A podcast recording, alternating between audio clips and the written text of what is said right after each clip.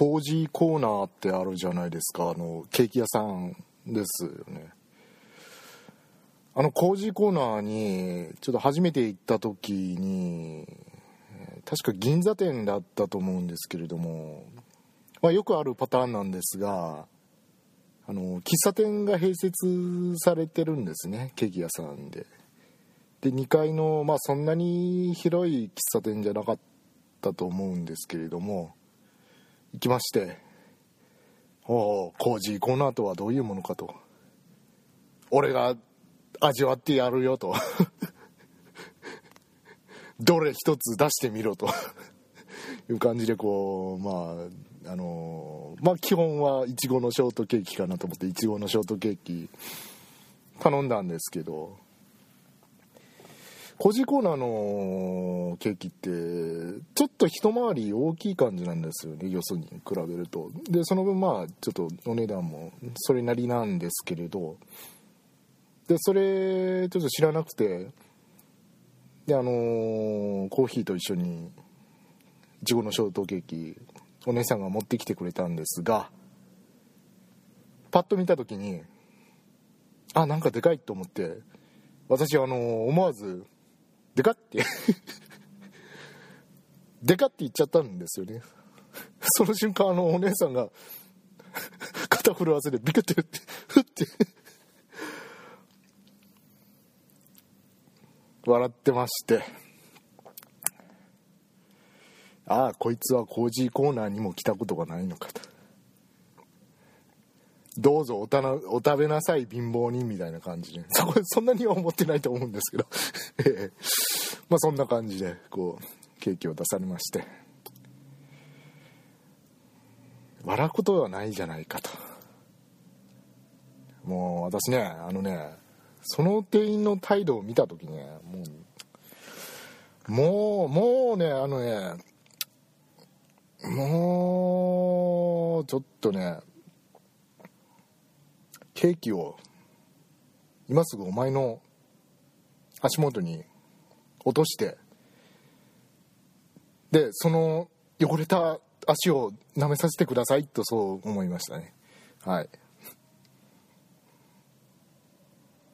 で以上ですけど。変態変態じゃないよ。お姉さんできればこう裸足靴とかじゃなく靴はちょっとね抵抗あるんでこう裸足だったらまんべんなくこう指の間までこうベロンベロンベロンベロン舐めようかなと思う。変態じゃないですよ。私あの職業エッチなお兄さんなんで。それは断密ですか？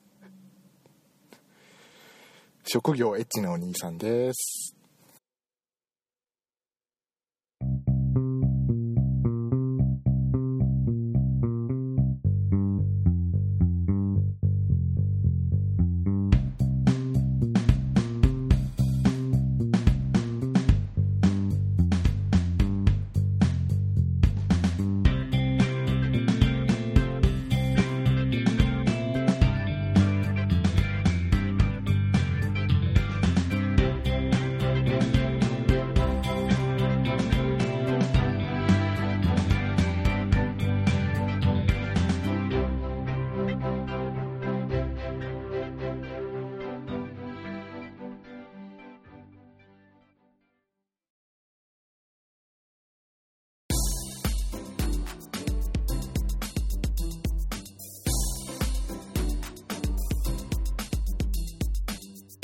はいどうも改めましてこんにちは。エッチなお兄さんです。えー、違いますね。ズゴックです。どうもこんにちは。ご無沙汰しております。ねえもう本当ね今度から変態じゃなくてエッチなお兄さんって名乗ったらいいのかなって思いますね。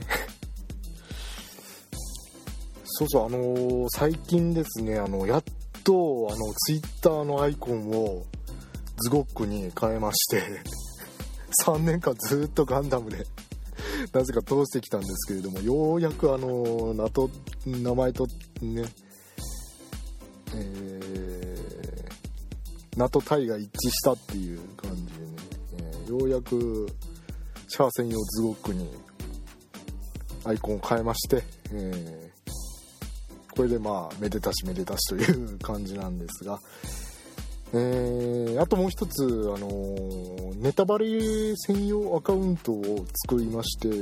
えー、これちょっとねあのね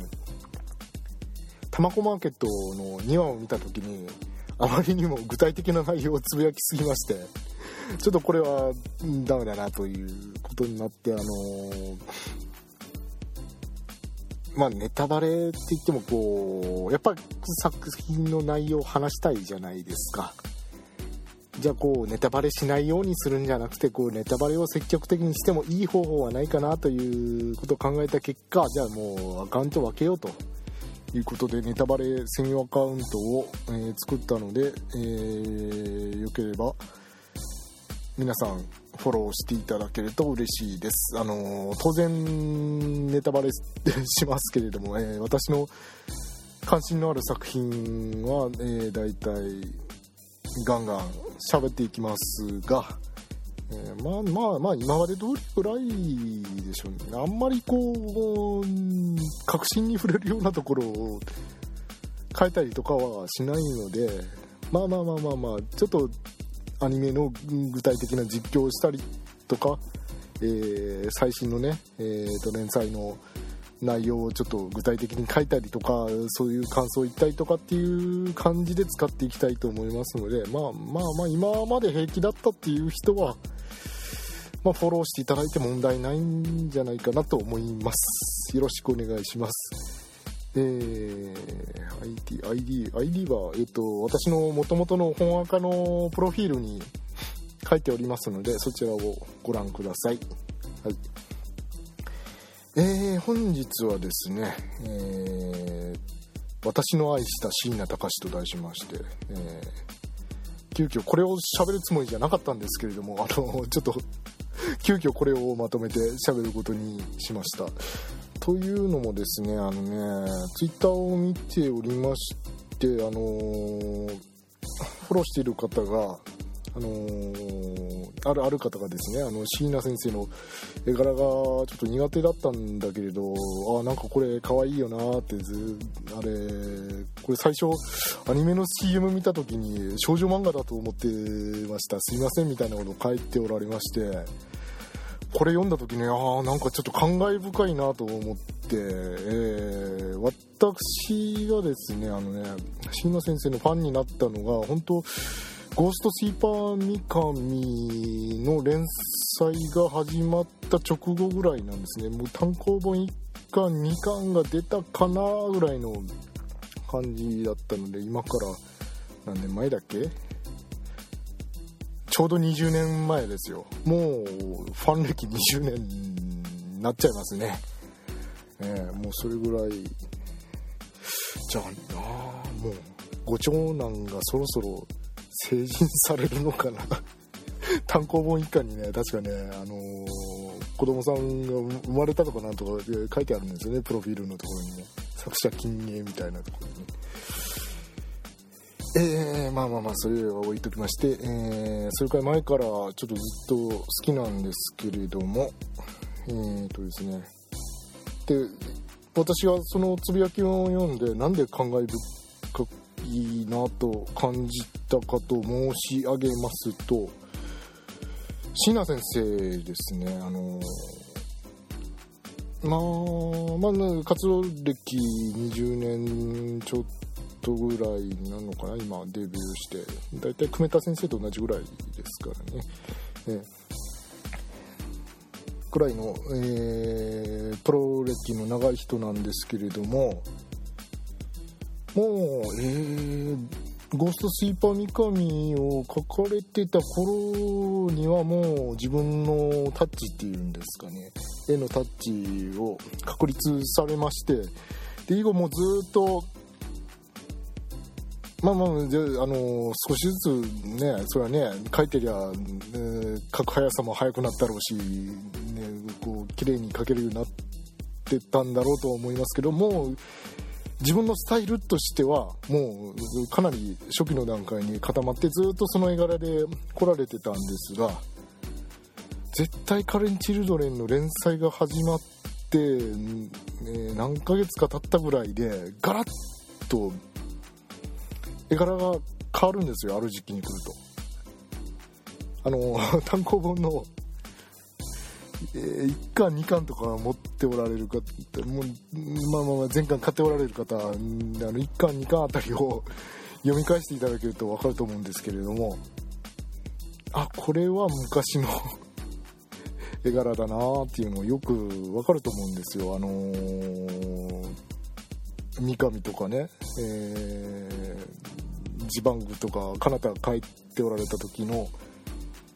女の子の特に女の子の目ですね。顔顔とか表情のところをご覧いただくとよくわかるんですけどあ今までのそれまでの絵だっていうのをこう引き継いで書いておられるんですけどある時期を境にあのー、なんか少女漫画風の可愛い女の子にね萌えキャラっぽい感じの方にねこうシフトしていくんですよね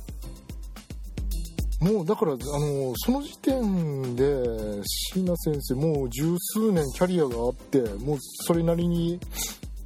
まあ、自分の原作はアニメ化もしたし連載も長く続いて 40, 40何巻かね単行本も出したしっていう実績があるわけですよ。まあ、あの競争の激しい業界において、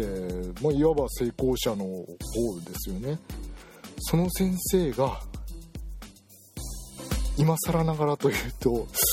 うん、どうなんですよ今更ながら十数年目にして自分のタッチを変えようとして実際変えちゃったんですねれはねこれはねちょっとねファンとしてねあのー、衝撃でしてね。あのねそこまでの流れを見てきた人間からするとやっぱりちょっと感慨深いものがありましてまあまあご存知の方はご存知だと思いますがその絶対カレン・チュードレンの前の連載はそんなにヒットしなかったんですね。もうぶっちゃけましょう。打ち切りだったんですよ。一番言うの彼方は。打ち切りだったんですね。でデビュー作でこうガーッといって長期連載になってアニメ化もして、まあ、映画劇場映画にもなりましたからね「ゴーストスイーパー三上」なった先生がまあ厳しい世界ですからまあその後もヒットを量産できるっていうような甘い世界ではないのでうーんまあねあれをね最初かなたをね雑誌でね立ち読みした時ね本当ね率直にねあの面白くないって思ったんですよ私ね。あのねかなたね読んでないんです。読んでないんですよ。あのー、まあ他の漫画家さんだったらねここれがですね他の漫画家さんだったらまああなんか今度の先にはつまんないなみたいな。あまあ読むのやめとこうとか思ってもうそれで私の中では処理がついて終わってしまうんですけれどもやっぱりこう椎名先生っていうのは私の中でちょっと特別な存在でして20年前って言いましたけれどちょうどあの中学生ですよね。多感な時期なんですよね、まあ、まあまあまあ楽しいこともたくさんありましたけれども毎日面白いことばっかりじゃなかったですよ正直、えー、ですからまあね。うんそういうねこう苛立ちじゃないんですけどこうねモヤモヤした感情みたいなものをこう発散させるためにいろいろやるんですけれどもその一つがまあ漫画を読むことで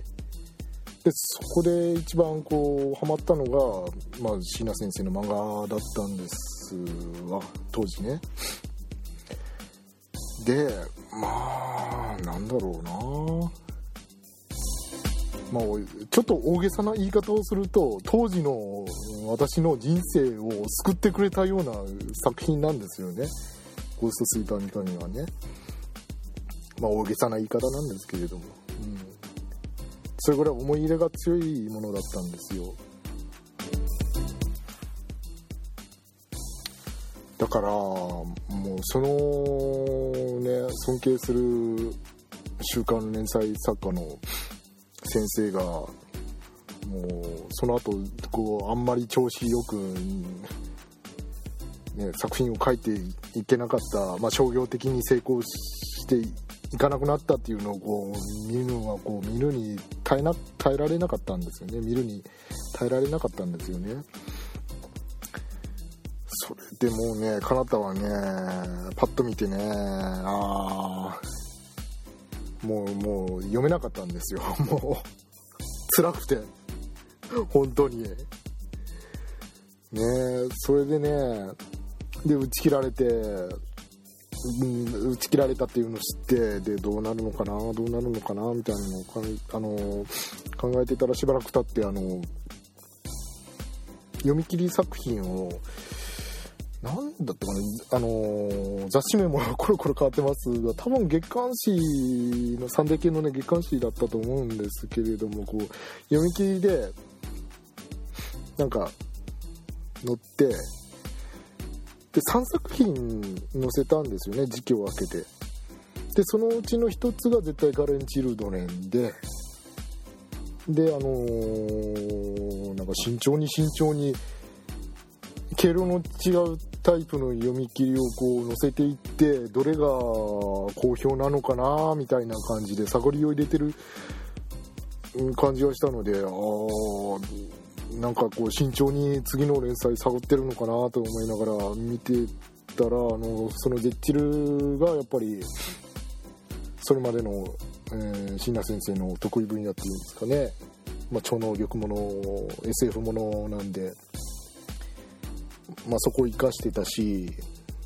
やっぱり率直に面白かったんでああもし連載になるとしたらこれなのかなと思って読んでたら案の定その後連載が決まりましてで今に至るっていう流れなんですよね。ねタイトルも語呂がいいし、ね、絶対カレン・チルドレンですからね。あ、これはいけるんじゃないの？ひょっとしたらアニメ化までいけるんじゃないの？ってのも連載始まった時思いましたもん。で多分あのファンのみんなねもう昔からの人思ってたんじゃないかなと思,、う、ね、思いますよ。で案の定アニメ化してねヒットしてまあめでたしめでたしで非常に私としても嬉しかったんですけれどもえー、それでですよ最初の話に戻しますけれどある時期になってですねあのそれまでの絵柄じゃなくてもう本当なんか女の子をとにかく可愛く可愛く描いてで服もおしゃれな感じに細かく書き込んでもう本当今の流行みたいなのね萌えキャラみたいなのをねどんどんどんどん椎名先生取り入れるようになってきたんでねあれ？と思ったんですよね。でその頃まだちょっと詳しい時期の前後わかんないんですけれどもその頃あのー、ホームページを持っておられて日記は書いておられたんですけれどもコメントなんかはこうつけられないような感じだったのでああまあまあ、ファンサービスの一環というか宣伝の一環でこうネットを活用されてるのかなみたいなねまあ、この世代の先生ですからね。もう久米田先生なんて引きこもりですから。紙ブログとかやってますから。交流する気ゼロかみたいな、まあ、あまり交流しんで、まあ、してほしいとは思ってませんよ。あのやっぱりねこう尊敬する先生は雲の上の存在であってほしいみたいなところもこうファンとしてはあってこう複雑なんですけれど、まあ、椎名先生もそんな感じなのかなって思ってたらその、まあ、1年後2年後ぐらいにツイッターが流行り始めてそこであの椎名先生がアカウントを作ってなんか急にファンとやり取りを始めたんだよ。おおっと思って。何なんだろうこれはって。なんだろうこの感じって思って。でそこその辺りからですよね。で隣の八百ちゃん、えーと、小島明子先生ですねの作品を読んであの、まあ、ジェッチルにパティを登場させたりですとか、まあ、椎名先生はあのフェチとしてあんまり眼鏡に興味がないらしいんですけれども。私は大ありなんですが、えーと、ないらしいんですけれどもなんか椎名先生の奥さんですねあの高橋留美子先生のところで一緒にアシスタントをされておられた奥さんのなんかアドバイスみたいなのでメガネキャラ入れなさいみたいな感じで葵もね入れたということなんでなんかこうその頃からまあその頃からかどうか分かりませんよ。あの情報が漏れ始めたというかこう、ね、ネットを通じてこうよく私のところに入ってくるようになったのがその時期でもう以前からそういう人だったのかもしれないですけどなんかその頃からあ椎名先生なんか積極的に周りの意見を取り入れたり流行に貪欲に反応してるなっていう風に感じて。今まであんまりこうファンともコミュニケーション取るような人じゃないと思ってたのになんか毎月毎月誕生日の人にコメント返すみたいなことを やってるみたいな。もうもう今年はやっておられないみたいですけどね。さすがに1年やって 疲れたんでしょうけれど。やっててうわーと思って。えーまあ、これだけ、ね、プロとして活動してきてもうある程度実績ができて成功した作家さんがキャリア十何年目にしてこんなにこうなんか努力して自分を変えようとしてでその結果変わってねまた作品をヒットさせて成功したんだと思ってねさっきも申し上げましたけど私にとってはちょっと特別な作家さんなのでもうなんかね感動してしまって。ええ。でその後ですね、えー、東日本大震災のチャリティーサイン会っていうのがあったんでそこで私あの椎名先生に初めてお会いしたんですよ。で生原稿にサインをしていただいてあの椎名先生すごいですよね。あのね生原稿ですよね。あのアナログの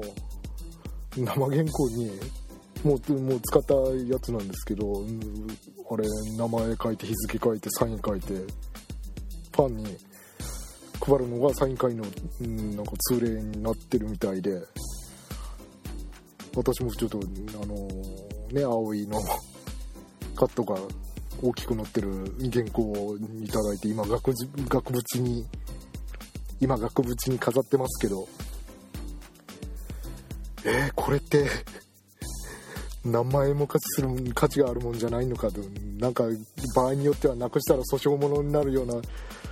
貴重なもんなんじゃないのかって。原画展とかでこれ大丈夫なの？開けるのとか思いながら。原画展は大丈夫だな。開けるよな。何百万円も何千万円もあるからね。たいなものをこう、ね、いただきまして、ねえー、まあ、ずっとこう昔からファンだったんですみたいなことを話したんですけれども、ねまあ、向こうは聞き慣れてるみたいでですね、ああ、そうですか、ありがとうございますみたいな感じでお答えされておりましたが、もうちょっとね、なんかこう、ね、そういうありきたりな、こう、ことを、うん、伝えるんじゃなくて、だろうな。本当ね大げさな言い方ですけどこうあなたの作品に私は一時期こう心を支えられてましたみたいなことを言えばよかったかなと思ってましてでちょっと後悔しておりますが、え、まあ、まあ今もそういうことでファンを続けております。すごいなと。一流の作家がなんか死に物狂いの努力をしてまたこう這い上がるっていうねこうなんだろう手塚治虫先生がヒットを飛ばしてで一時期こう沈んでた時期があった、まあ、有名な話ですけどあるんですけどそこからまたブラック・ジャックなんかを書き始めて再浮上したみたいなのねあれに似たこう暑さを感じましたね。はいちょっとちょっと喋る予定じゃなかったんですけれど急遽気持ちが高まりましてまとめてみました、えー、以上です。えー、皆さんも好きな作家さんとか多分いらっしゃると思いますけれども、えー、ぜひ全力で応援して支えて、えー、そしてまあ余裕があればファンレターなんかもね送ってみると多分喜ばれるんじゃないかなと思います。あの聞くところによると意外とあのベテランの先生のところにはあの私になんか書いてもたくさんファンレター来るから読まれないかもなみたいな感じに捉えて送らない人が多いみたいなんですけども逆にあのキャリアの長い先生ほどやっぱそういうのを、ね、遠慮してこうファンレターとか少なくなってくるんでたまに来るとこう嬉しいっていうようなことなんかおっしゃってるみたいなのでそこら辺は遠慮せずにどんどん送ったらいいんじゃないかなと思います。えー、本当にですね。あのね椎名先生のねデビュー当時あの読み切り何作か書いてあるあの椎名先生ね本当ねあの短編がうまいんですよ。長期連載でも本当ね短編のオムニバスみたいな形でこうポンポンポンっていう帰ってくんであそれがうまいなと思うんですけれどあのー、短編をまとめた有限会社椎名百貨店っていう本がだいぶ前に出てもう今文庫本化されてるのかな？うんそちらで読めると思うんですがそれとえー、っと2000年以降に出た椎名大百貨店っていうのがあるんですけどそれをあの読み比べるとあのー、